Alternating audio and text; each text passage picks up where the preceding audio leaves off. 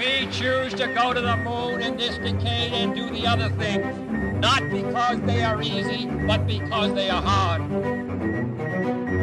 If you're going to pick some place to die, then why not Mars? Bienvenidos un año más a Parsec, vuestro podcast favorito sobre industria aeroespacial, astronomía y bueno, tantas otras cosas relacionadas. ¿Cómo está? ¿Cómo, cómo está nuestro experto y graciosísimo Javier Atapuerca? Que no me llames experto, graciosísimo si te lo acepto. Pues eh, estoy bien, estoy bien, dispuesto a empezar este nuevo año con energía. Feliz año a todos nuestros oyentes. Hemos vuelto después de nuestro muy merecido descanso navideño. ¿Qué tal estás tú, Matías, después de estos días de asueto?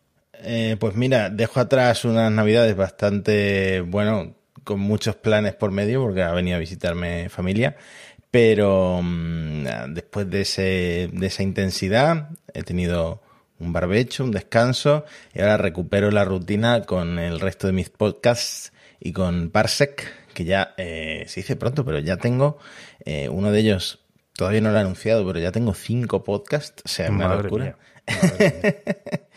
Y mm, eh, no es comparable, no es comparable al año que hemos tenido a nivel aeroespacial. La cantidad de lanzamientos, un número récord, hace nuestro amigo y oyente del podcast, Jonathan McDowell, No sé, no sé si oyente. quotation needed, ¿no? La Wikipedia. Eso es. Eh, hace su informe anual y mm, se puede ver en la gráfica el crecimiento exponencial que ha habido desde unos bastante escuetos años 2000 en los que no hubo tantos lanzamientos. Probablemente por aquella época dominaran los rusos y ahora fíjate el, el subidón que ha metido SpaceX y el New Space, que se lanzaron con éxito 180 cohetes orbitales en 2022. Que se dice pronto. ¿eh? Se dice pronto, pero es una barbaridad, ¿no? Dice McDowell que esta cifra supera en 44 a los lanzamientos de 2021, en 66 a la cifra de 2020. Y bueno, se explica, entre otras cosas, pues esto por SpaceX y por los lanzamientos semanales que ha hecho, más, de, más que semanales, porque ha hecho 61 lanzamientos. eh, del, sobre todo del Falcon 9 y de Starlink, que la mitad de sus lanzamientos han sido de Starlink, pero no podemos eh, obviar también a China con 62 lanzamientos en 2022. Eh, Rusia sigue siendo un actor importante con 21 lanzamientos. Y en general, Estados Unidos ha tenido 76. Ya decimos que la mayoría son de SpaceX, pero 76 lanzamientos en 2022. Europa, ahora hablaremos, eh, ha tenido unos humildes 5 lanzamientos. Algún fallo doloroso. fallado, sí. Algún fallo Sí. doloroso.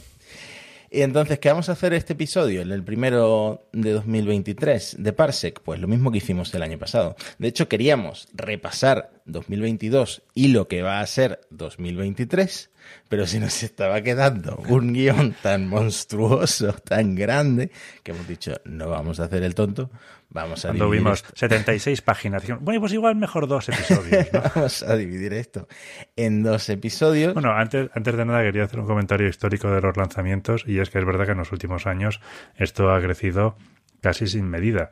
Eh, el año históricamente antes de estos 2020 es que más lanzamientos hubo fue 1967 y hubo unos 130, 140. Ah, Algo menos probablemente entre fallidos y tal. En los 60 y los 70 se mantuvo, pero fue bajando. En los 90 decayó completamente, iba decayendo a un ritmo brutal. Y luego a partir de los 2000 fue cuando todo esto se empezó a recuperar muy, muy lentamente, hasta que, como bien decías, hemos entrado en la década de los 20 y a finales de la década de los 10, que esto ya empezó a dispararse. Y por supuesto, los lanzamientos de las megaconstelaciones están haciendo que esto se vaya a la estratosfera. De hecho, para 2023 hay programados más lanzamientos que en 2022, Veremos porque hay muchos lanzamientos que son muy optimistas, pero de nuevo con el tema de, la, de las mega constelaciones seguramente eh, volvamos a ver, si no un récord, algo muy cercano a un récord en 2023. Pero no quiero hacer spoilers del episodio siguiente que eh, va a ser el de meterse en profundidad en el año 2023 en el que ya estamos amigos. 2022, un año muy marcado por la guerra, por la invasión de Ucrania pero ya que he empezado por SpaceX y estoy insistiendo tanto con SpaceX, voy a hacer un resumen eh, de lo que ha sido el año para, mm, para la compañía de Elon Musk. Y luego dejaré a Javi que se explaye pues con otros actores como la NASA, que la verdad es que la NASA ha tenido su gran año de, los, de las últimas décadas, por fin. SpaceX a la cabeza de este, mm, vamos a dejar en, la descripción del episodio el informe de McDowell con sus gráficos, con sus tablas, a la cabeza tanto de las tablas como de los gráficos, con esos 61 lanzamientos. Uno de ellos, un Falcon Heavy, el primero que se lanza en tres años, que fue una carga útil secreta, un satélite secreto para la Fuerza Espacial de Estados Unidos. Eh, ya hemos visto más eh, Falcon Heavy, de hecho los hemos visto eh, ahora en 2023. Y yo creo que el dato Spoiler, spoiler. Yo creo que el dato más sorprendente, pero ya no sorprende porque es algo rutinario, es que de eh, todas esas 61 misiones han sido un éxito, no solo el lanzamiento y la inserción de los satélites, sino los intentos de aterrizaje de las primeras etapas en tierra firme o en las barcazas, sobre todo. no han sido intentos, han sido logros. Es que es espectacular. Es un logro de ingeniería fantástico. De hecho, no claramente han revolucionado el tema de los lanzamientos. Ahora todo el mundo intenta tener un cohete reutilizable. Hmm. Claro, está visto que les ha salido muy bien. Uno se pregunta, de hecho, si SpaceX ya es el lanzador eh, más prolífico de la historia, eh, sobre todo hablando del Falcon 9, y no hay cohetes rusos que siguen a la cabeza sobre todo de los años 80, los cohetes de la serie R7, el Soyuz U, sigue a la cabeza con 786 lanzamientos y hay otros cuatro cohetes rusos que también están por delante del Falcon 9, pero no dudamos que con el tema de Starlink eh, acabe arrebatando. Están recortando distancias muy rápido. Todos los récords a la Unión Soviética. La mitad de los lanzamientos, como decía antes, han sido de Starlink. Ya llevan pues más de 3.600 satélites en órbita, un millón de usuarios, de suscriptores de Starlink un servicio que, aparte de ser el modelo de negocio clarísimo para SpaceX en esta nueva etapa, parece que está funcionando, a pesar de que, eh, bueno, por ejemplo, en Europa tenemos buenas conexiones de fibra óptica, pero hay muchos clientes todavía que necesitan esas conexiones satelitales de, ancho de banda pues, eh, y de latencia baja. Así que bien visto por parte de Elon Musk una vez más y de... Me pregunto si dentro de ese millón de usuarios están contando también a los soldados ucranianos que utilizan Starlink en el frente. Probable, probablemente los cuenten, tema, tema polémico del que hemos hablado también en el podcast, pero probablemente sí los cuenten porque hay, eh, creo que eran como 150.000 personas en Ucrania dependientes, de, Dependientes, dependientes de Starlink. Bueno, por supuesto, Starlink es la constelación de satélites más grande del mundo, aunque OneWeb haya empezado a lanzar, pero a escala totalmente diferente por ahora. Y eh, Amazon, pues también hablaremos en el episodio que viene, lo siento por hacer tantos spoilers, empezará con sus lanzamientos em, de su propia constelación Kuiper. Pero por ahora, Starlink a la cabeza con este invento de las mega constelaciones que tan de cabeza trae a los astrónomos por cómo afecta las observaciones eh, ópticas. ¿no? Mm, también habrá otro tipo de interferencias seguramente, que otro tema que tenemos que tratar porque SpaceX está intentando solucionarlo. que nos devuelvan el cielo nocturno. Que nos devuelvan el cielo nocturno, sí. Es divertido mirar al cielo y ver de repente un tren de satélites, un tren de lucecitas, pero no a todos nos divierte por igual, ¿no?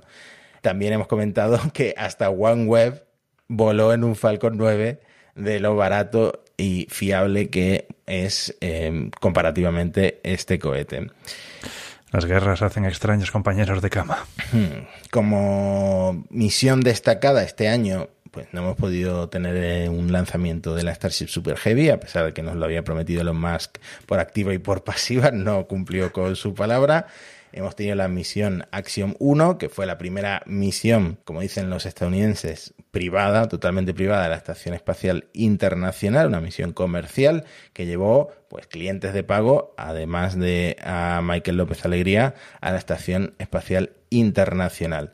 La Starship, quién sabe, todavía no hemos visto ni siquiera la prueba de encendido con los 33 motores Raptors, hemos visto una de 14, hemos visto ya varias veces lo que llaman el full stack, que es que cuando Mecasila eh, monta la etapa Starship sobre el propulsor, eh, formando la Starship Super Heavy. Esto lo hemos visto a lo largo de 2022 varias veces, pero no se sabe. Eh, Elon Musk dice que finales de febrero principios de marzo, pero... en verano. Veremos. Oh, Dios mío, la Starship no voló en 2022. No se podía saber. Veremos. Recordemos que la misión DR Moon, esta en la que va nuestro amigo Maezawa y el youtuber Everyday Astronaut, se supone que también ocurre en 2023. O sea que ya no solo hablamos... En 2024. ya no solo hablamos del despegue de la Starship, sino también la promesa de que va a dar una vuelta alrededor de la Luna con gente, ¿no? Bueno, muy optimistas, pero eh, por lo menos los eh, ingenieros que se encargan del Falcon 9 sí que tienen mucho que celebrar en 2022. Dejemos a SpaceX de lado, dejemos a Elon Musk que está muy distraído con Twitter y vayamos a Lamentablemente distraído. la más, la mayor protagonista del año, sin duda, que es la NASA. Javi, ¿qué ha pasado con la NASA este año?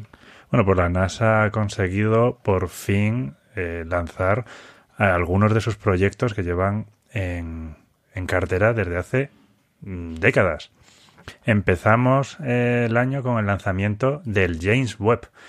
Por fin se lanzó este gran telescopio que llevaba prácticamente dos décadas en desarrollo y fabricación y tras gastarse la nada despreciable cantidad de 10.000 millones de dólares en desarrollar este telescopio.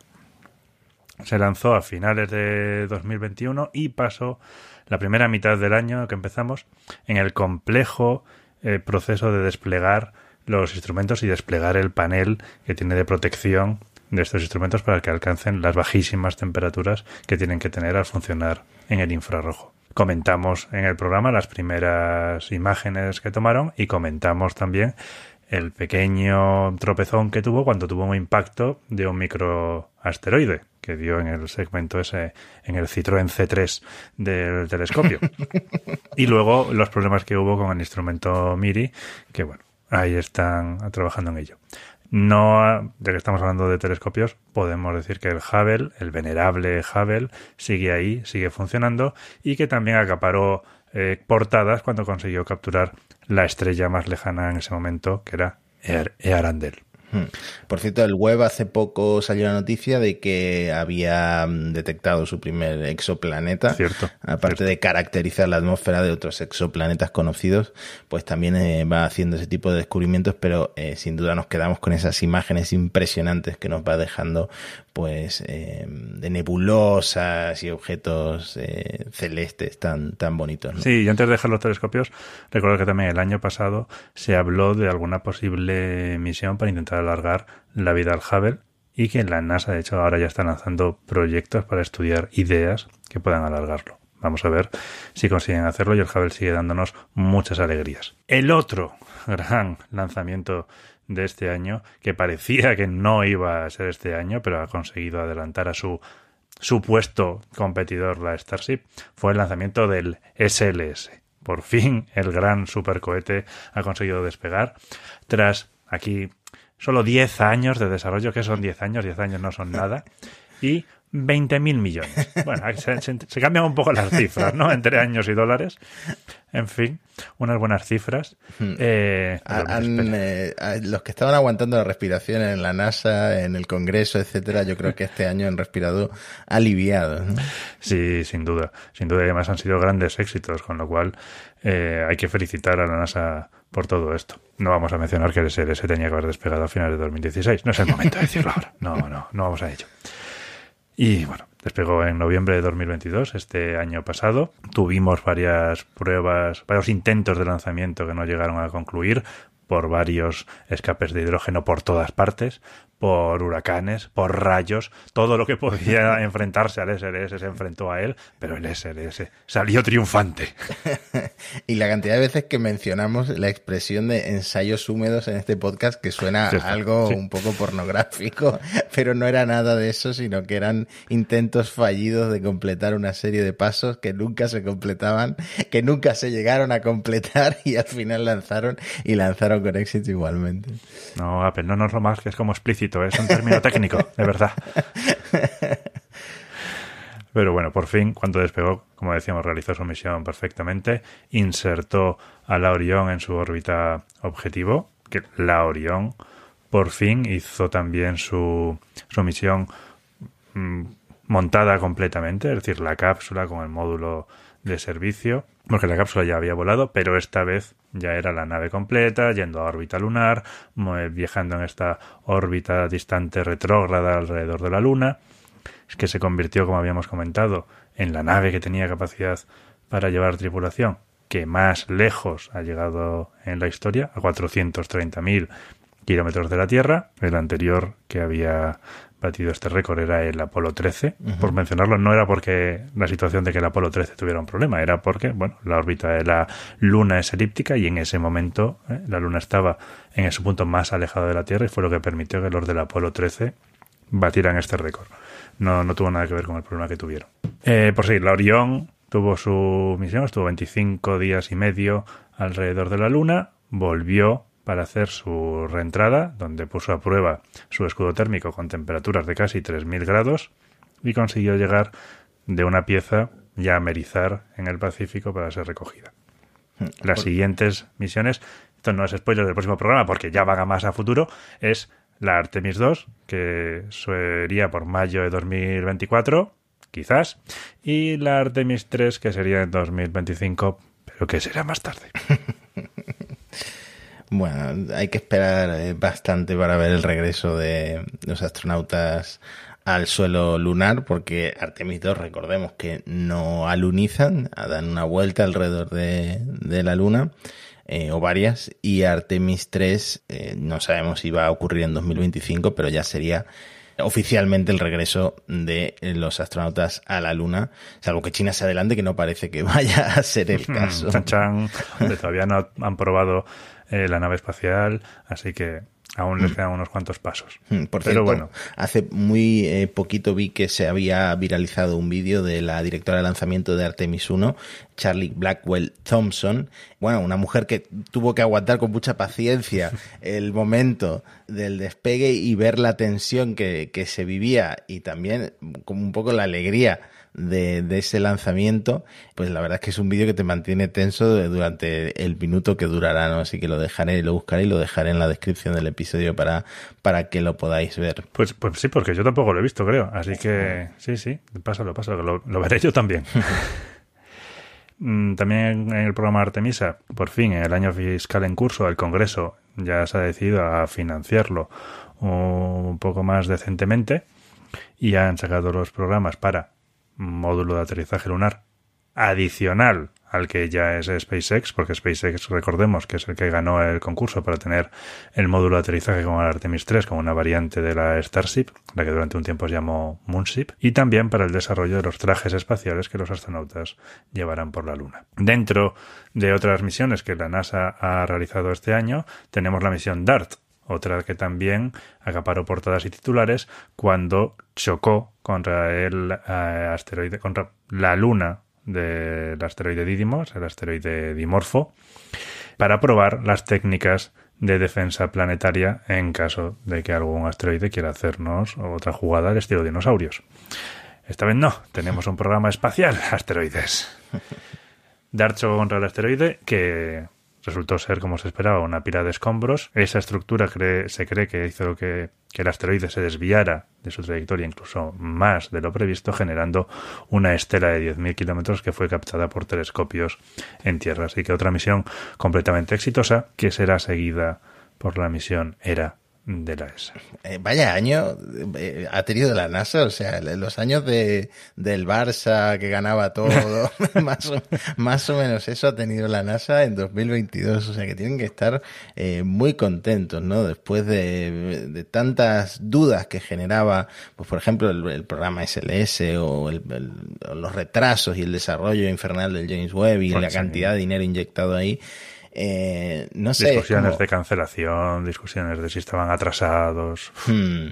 Y, o, lo que pasa, lo que ha pasado con el laboratorio de propulsión a chorro, todo. Es como un momento de máxima tensión que en 2022 mucha gente dentro de la NASA se ha vindicado y ha podido respirar un poco más, más tranquila, ¿no? Sí, casi, casi tanto como se ha reivindicado el ingeniero que haya hecho el Ingenuity, que, que en 2022 ha hecho 19 vuelos y ya cuenta 39 para ese pequeño helicóptero que tenía que funcionar unos pocos días realmente y ya ha volado casi 8 kilómetros y durante 64 minutos. O sea, es espectacular lo que esta pequeña máquina está haciendo en Marte. Hace poco el Perseverance le hizo una foto eh, que lo he visto publicado. Es muy, es muy curioso que siga intacto y siga volando y siga tan feliz por Marte porque eh, es una de las misiones y ni siquiera era una misión principal, era como una prueba más carismáticas que tiene la NASA eh, sin duda, eh, por lo menos en Marte. ¿eh? Sí, sí, que casi ha relegado ahí a Perseverance, ¿eh? el rover que lo ha llevado, que también ha intentado tener sus momentitos de fama cuando ha soltado sus primeros tubos de muestra, esos, esos sables láseres, como decía, para luego la futura misión Mars Apple Return. Bueno, pero sí estamos contigo también, no te preocupes. bueno, a ver, si, si tu noticias son unas deposiciones que vas dejando por Marte que no se sabe cuándo se van a recoger, pues normal que el Ingenuity acapare todas las portadas y todas las, todas las sí, no, no, se ha sabido vender, no se ha sabido vender. y luego ya terminando con la NASA, comentamos en Parsec el fallo que tuvo la venerable sonda Voyager 1 que afortunadamente ha sido solucionado y sigue dándonos información de ese espacio interestelar. Maravilloso. Pues es un gran año para la NASA. Eh, dentro de Estados Unidos, la industria aeroespacial eh, privada, los nuevos lanzadores, el New Space, como decía, es donde pues hay más masa crítica. Eh, la empresa Astra logró llegar por fin a la órbita si no me equivoco, es eh, la empresa del famoso lanzamiento horizontal, ese fallo curioso. Madre mía. que bueno, otra, otros que han podido vengarse de, sí, sí, se han rehecho y consiguieron lanzar su cohete. Mm. Enhorabuena, Astra. Mm.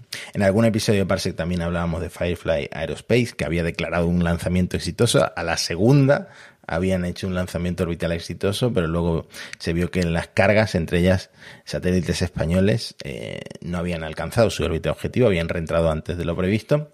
No es que la industria de nuevos lanzadores vaya mal, Rocket Lab, yo creo que es el gran ejemplo con su microlanzador, el, uh -huh. el Electron, eh, que sigue haciendo mmm, bastantes lanzamientos de cargas pequeñas y siguen intentando capturar el eh, cohete con un helicóptero por ahora en el primer intento lograron enganchar eh, la cuerda, pero luego el piloto del helicóptero dejó caer el cohete porque no lo vio claro, esto también lo comentamos en Parsec, y otra empresa de la que hablamos mucho en Parsec, un poco incrédulos, era Spin Launch, pero resulta que en, después de nueve pruebas, nueve lanzamientos de pruebas, estoy hablando de Spin Launch, es la centrífuga, ¿no? Esa que hace lanzamientos, pues eso, con una centrífuga, lanzamientos suborbitales. Parece que estaban en el desierto. Esa, esa onda venida más. Esa onda venida más. Eh, no, no, no, recuerdo ahora mismo en qué desierto, pero en algún desierto, no sé si Arizona, Texas. Será en el de Mojave, ¿no? Todo en el de Mojave. Puede ser, sí en septiembre hicieron, en septiembre de 2022, hicieron un lanzamiento de prueba con cargas de eh, clientes como la NASA, Airbus, la Universidad Cornell. O sea que, bueno, eso sigue para adelante. Parece que la, los lanzamientos centrífugos de estos después tienen algún tipo de futuro. Oye, pues los de Speed resulta que lanzan en, en Nuevo México, al lado de un pueblo que se llama Verdad o Consecuencia. ¿Quién le puso ese nombre? No lo sé, pero es grandioso. Supongo que algún cura que fue allí a evangelizar a, a, a los nativos o algo raro pasó ahí. No sé, no sé, no sé qué pasó ahí. Espectacular. Pero pasando a temas serios, y no estoy hablando de microlanzadores, Blue Origin ha entregado por fin, que parecía que no iba a pasar nunca, sus motores BE4 a ULA. Seguimos esperando el lanzamiento inaugural del el Vulcan Centaur, pero Blue Origin ha cumplido, ha entregado esos enormes motores de cohete, a pesar de que no ha sido el mejor año para la empresa de Jeff Bezos, porque también comentamos en Parsec el fallo del New Shepard, este cohete suborbital que hace lanzamientos de suborbinautas, como les gusta, creo que a Daniel Marín le gusta mucho Sí, ese término. sí. Por suerte era un lanzamiento sin tripulación, pues eh, prendió fuego el cohete durante su ascenso y por suerte el sistema de escape eh, funcionaba a la perfección, el sistema de escape de la cápsula y se salvaron todas las cargas que había a bordo, que eran 36 cargas científicas. Pero la FAA, la Administración Federal de Aviación, de Aviación de Estados Unidos, sigue investigando el incidente, por lo que el New Shepard de Blue Origin no ha vuelto a volar. Todavía no está claro cuándo va a reanudar esos lanzamientos de suborbinautas que siempre mezclan pues personas famosas un poco para promocionar el eh, este pues oferta turística de lanzamientos para ver un poco el horizonte durante un minuto de microgravedad, tres minutos como mucho de vuelo al espacio, pero sigue teniendo su, su público. Sí, bueno, y recordemos que sus competidores, Virgin Galactic, también están en tierra, parados también por la FAA. A ver si ambos reanudan las actividades este año. Hmm. De, de la Starliner no podemos hablar mal este año porque en 2022 se acopló por primera vez a la Estación Espacial Internacional, que es exactamente la misma misión que tienen que repetir en 2023, supuestamente a finales de 2023, con Spoiler, spoiler del episodio que viene, con eh, humanos a bordo, que es un- una prueba que SpaceX, las comparaciones son odios- odiosas, pero SpaceX hizo en mayo de eh, 2020. Que ahora se olvida, pero SpaceX también se retrasó. Se tenían que haber volado antes. Pero es verdad que no se ha retrasado tanto como Boeing. Es verdad, es verdad. Y además era como una carrera entre, el, Sí, eh, claramente. Uf, entre lo nuevo y lo tradicional que sería Boeing, ¿no? Y al final, en este caso, ganó lo nuevo. Vamos a salir de Estados Unidos, seguimos enrollándonos con Estados Unidos porque, bueno, ya mm, han sido los protagonistas con SpaceX y con la NASA, pero no podemos olvidar la industria espacial súper acelerada de China con su gran hito que ha sido la construcción de su estación espacial en tiempo récord. Otro tema que hemos comentado en el podcast. En un año y medio la tienen. Han ensamblado los módulos Wentian y Mengtian este año. Y en general, China ha lanzado tres veces más cohetes que Rusia en 2022. Cuando Rusia era eh, hace- hasta hace no mucho, hasta hace un lustro, una década, pues eh, una potencia bastante más grande en lanzamientos que la propia China. Entonces la Estación Espacial China ya está habitada permanentemente. De hecho, en el primer eh, relevo de astronautas hubo seis chinos en el espacio. Quizá como nota negativa de este éxito estén las reentradas incontroladas del cohete que lanzó estos grandes módulos, el Larga Marcha 5B, ya les vale. que obviamente es lo que ha acaparado los titulares más que el tema de haber terminado esta primera fase de la estación espacial, porque, bueno, al final es un cohete de grandísimas dimensiones que no se sabe muy bien dónde cae, la gente hace sus bingos en, en internet para intentar adivinarlo, y es cierto Un que... bingo este año- siniestro, ¿eh? es cierto que eh, nadie ha muerto, que sepamos, pero es cierto que han caído fragmentos eh, cerca de regiones pobladas, por ejemplo, en, eh, al norte de Borneo, en partes de Filipinas. Hemos hablado mucho de esto en Sí, Parsec y- esto en 2022, pero en años anteriores recordemos que también uno cayó en las costas, si no recuerdo mal, de Costa de Marfil en, en África. Sí, sea y que- seguirá, seguirá pasando porque hay al menos... y no olvidemos que en este, este año en España se cancelaron los vuelos, se cerró el espacio aéreo por la posible reentrada también Es la verdad. Marcha 5B. O sea Rusia. Es verdad, por el norte, por enhorabuena, Cataluña. China, habéis conseguido un logro espectacular con la estación espacial. Echadle un vistazo al temita de la reentrada de cohetes, por favor. Sí, que estáis. y no sé si recuerdas, pero también al principio de 2022 pasó lo del cohete chino que se estrelló en la cara oculta de la luna. Claro que sí, no tenían bastante con estrellarse en la Tierra. Hay que estrellarse en la Luna también. que en China lo, lo negaban y estaba ahí McDowell por en medio diciendo, no, esto es seguro, seguro que es un larga marcha 13, la tercera etapa de la misión Chang'e 5T1 que se va a estrellar tal día, efectivamente, un objeto que dejó como eh, dos cráteres, ¿no? Que la gente estaba Es ahí verdad, es verdad que fueron dos. lucubraciones de por qué había pasado así. Bueno, pero pasó. Así que aparte de grandes éxitos, también grandes reentradas y grandes impactos eh, por parte de los chinos. También ganaron la carrera del primer cohete de metano en despegar, que fue el Zuke 2, pero como contamos en el podcast, no alcanzó la órbita. Javi, vamos a volver a casa. Volvamos a casa, vamos a retrotraernos, vamos a, a, a casa en sentido amplio.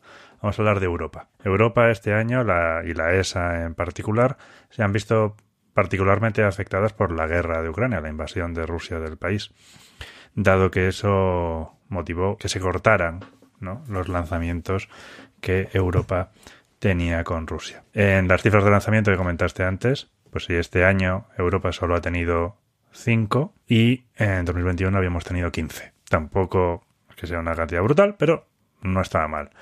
Sin embargo, pues este año se han, se han reducido significativamente. Por un lado, eh, los desarrollos de los nuevos cohetes, por supuesto, pero eh, sin duda la principal causa de los retrasos ha sido que, aduciendo las sanciones que se le habían puesto a Rusia, Roscosmos decidió cancelar todos los lanzamientos de los cohetes Soyuz desde la Guayana francesa y se llevó a todos los ingenieros que había ahí. Eh, Europa había seguido una estrategia de utilizar los Soyuz para lanzamientos desde la Guayana, dado que eran muy flexibles, fiables y les daba un rango de uso que en ese momento no estábamos cubriendo con Europa.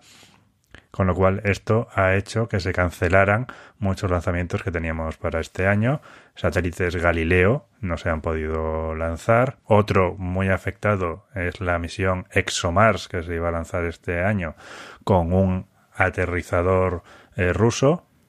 Por supuesto, pues eh, el aterrizador ruso ya no se podía usar, eh, se iba a lanzar con una Soyuz y ya no se podía lanzar, así que la ExoMars suspendida. Ahora han dicho que igual, bueno, Europa ha asumido en la ministerial que se iba a hacer el aterrizador desde, el desde construcción europea, pero obviamente esto retrasa la misión hasta muy tarde.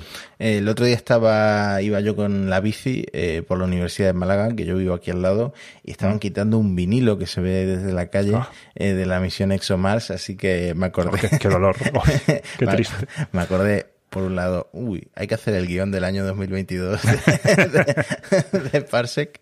Y por otro lado, me acordé de todo lo que vivimos a principios de, del año, que, que la verdad es que fue muy fuerte a todos los niveles, pero mm, también muy curioso como eh, acabó derivando todo en, en la industria espacial, también porque Europa fue muy, muy estricta eh, con Rusia en comparación con, por ejemplo, Estados Unidos, que ha seguido colaborando con ese intercambio de asientos de la Soyuz, la Crew Dragon. Tampoco les queda otra. Quiero decir, la colaboración en la ISS tiene una serie de exigencias, no, no pueden cortarlo tan fácilmente. También lo hemos comentado, es que es complicado cerrar eso. Entonces, nosotros no tenemos una relación o dependencia, eh, enlace, digamos, tan fuerte como es la ISS. Obviamente los Soyuz eran un enlace muy fuerte, pero mm, sí, Rusia ha decidido retirarse de ahí.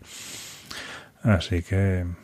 Pero bueno, no es lo único que ha afectado, por supuesto.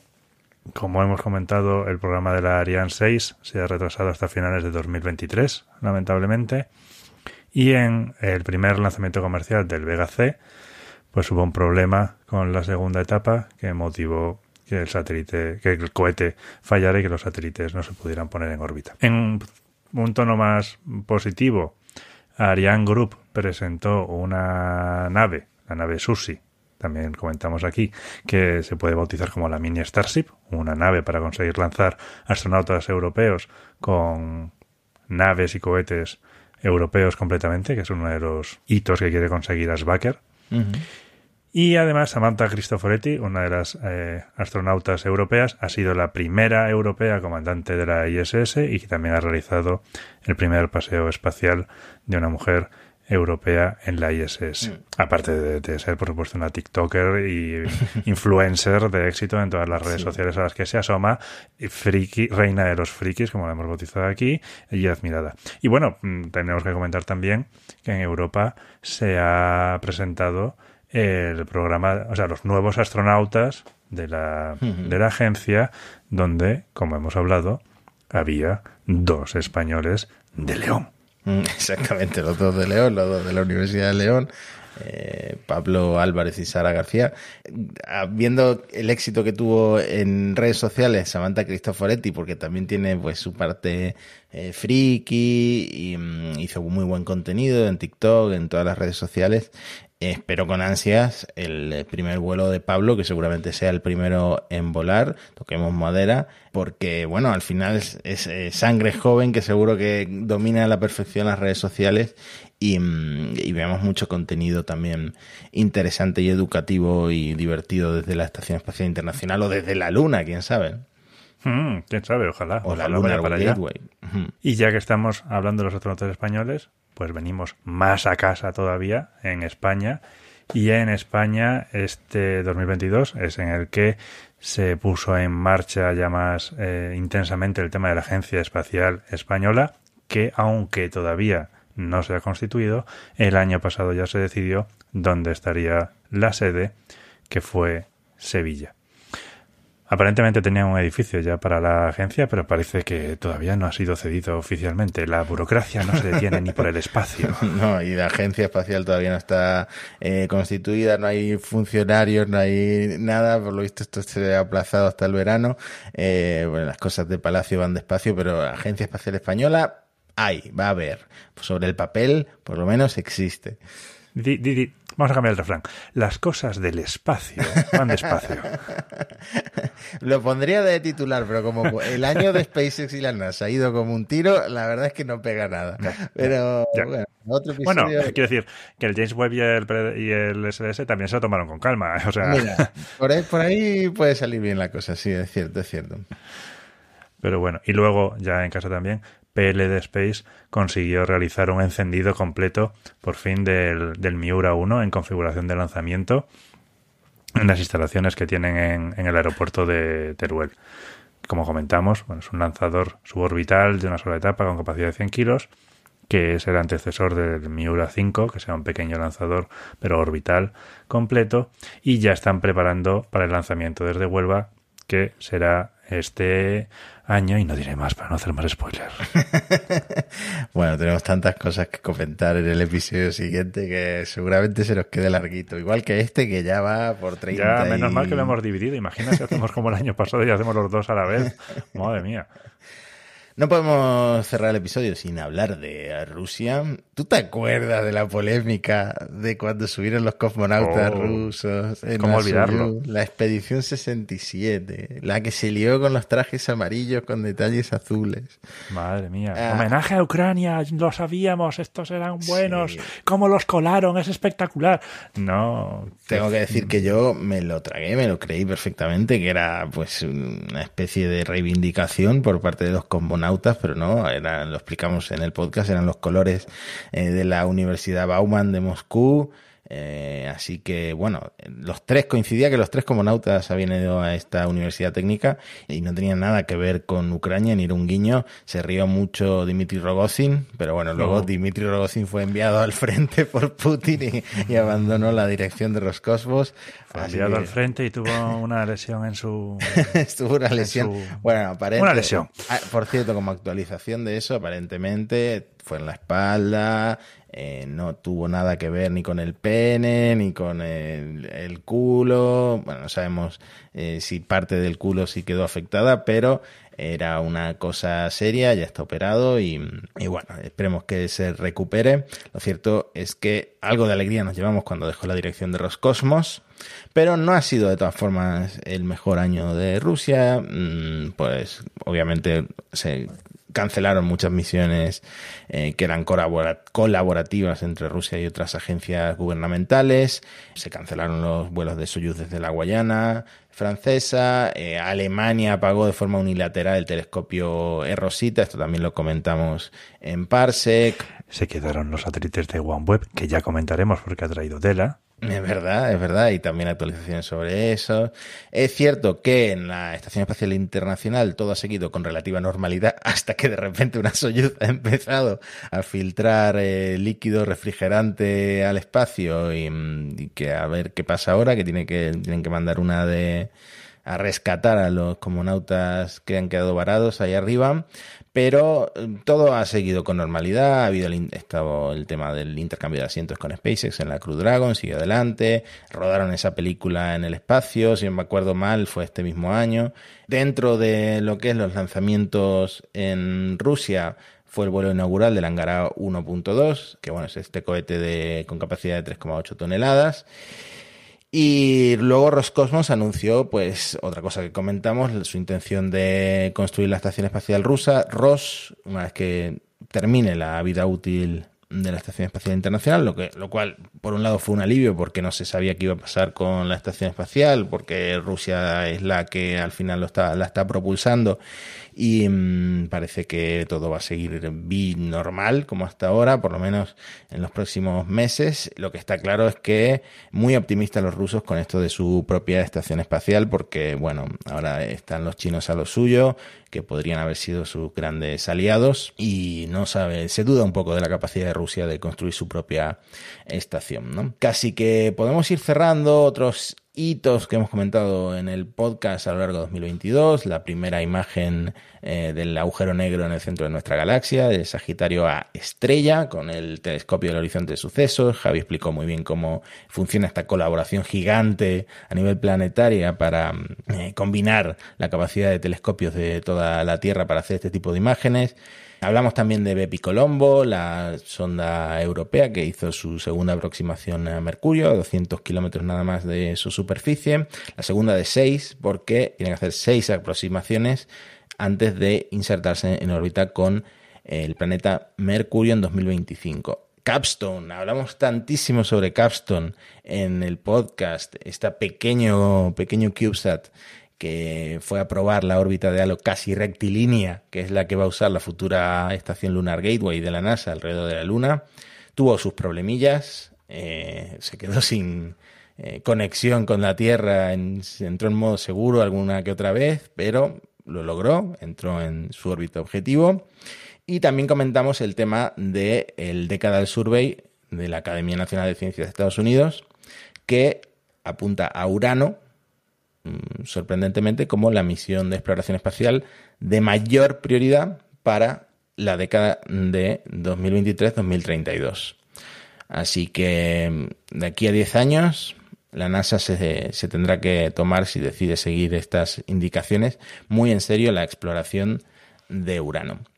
Un año muy bueno para, pues, hemos dicho, para SpaceX, para NASA, para la exploración espacial en general. Menos bueno para Europa y Rusia. Menos bueno para Europa y Rusia, lamentablemente. Sobre China todo por, también un año bastante bueno. Sobre todo por la parte que, que nos toca en Europa. Y bueno, un, un, año que refleja cómo ha cambiado todo en cuestión de 10, 20 años. En 2010, el James Webb estaba en la etapa de desarrollo y lo que le quedaba, el SLS, pues sobre el papel y lo que le quedaba, y en 2022 uno se ha desplegado, otro ha lanzado por fin, con éxito. La Orión, pues ya lo ha comentado Javi, eh, ha realizado ese vuelo tan distante y esa reentrada con éxito, así que todo ha salido bien para la NASA en ese frente.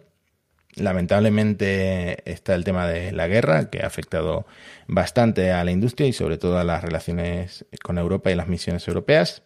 Pero nosotros estamos contentos porque Parsec se ha convertido en el podcast de astronomía o en uno de los podcasts de astronomía más escuchados en español. ¿Viste, viste que nos escribió por Twitter precisamente un español que nos oía desde Suecia. no lo vi, pero por lo menos se resuelve el misterio. Hemos encontrado a uno. se resuelve el misterio. Y, mm, y, nada, la verdad es que no sé, no me quiero poner ñoño, pero ya lo habremos dicho también en el episodio anterior. Es que ha sido un año muy bueno para, para el podcast. Solo podemos agradeceros pues eh, con más contenido, con más eh, formatos, que podáis vernos las caras, que podáis eh, hacernos más preguntas, que hagamos nuestras primeras entrevistas. ¿Cómo lo ves, Javi? La verdad es que sí, en este podcast que empezó en 2022, como bien dijo Apple en su lista de podcasts destacados de, que empezaron este año, pues eh, la verdad es que estamos muy, muy contentos con cómo ha ido. Ha sido un año muy bueno, el recibimiento ha sido muy bueno, eh, la acogida, los comentarios que nos dan los oyentes en las redes sociales son todos muy positivos y muy cariñosos, por qué no decirlo. Así que, es que estamos muy contentos y agradecidos. Hmm. Así que no vamos a robaros más tiempo porque además tenemos que hacer todavía el episodio de lo que se viene en 2023 que... Ay Dios, que no duermo hoy. Tela, tela, tela, la cantidad de cosas que se vienen. Muchas gracias por seguir ahí. Ya sabéis que tenéis las redes sociales, arroba Parsec Podcast, en Twitter, en YouTube, Tenéis parsecpodcast.com con todos los enlaces para escucharnos, para mm, dejar comentarios que sirven para posicionar el podcast en los rankings y para recomendar el podcast a vuestros conocidos. Podéis hacernos preguntas que siempre acabamos respondiéndolas, aunque sea tarde, en arroba Matías con dos S, en arroba Javiatapu y por supuesto en arroba Parsec Podcast. Nos vemos la semana que viene con lo que se viene en 2023. Adiós. We choose to go to the moon in this decade and do the other things, not because they are easy, but because they are hard. If you're going to pick some place to die, then why not Mars?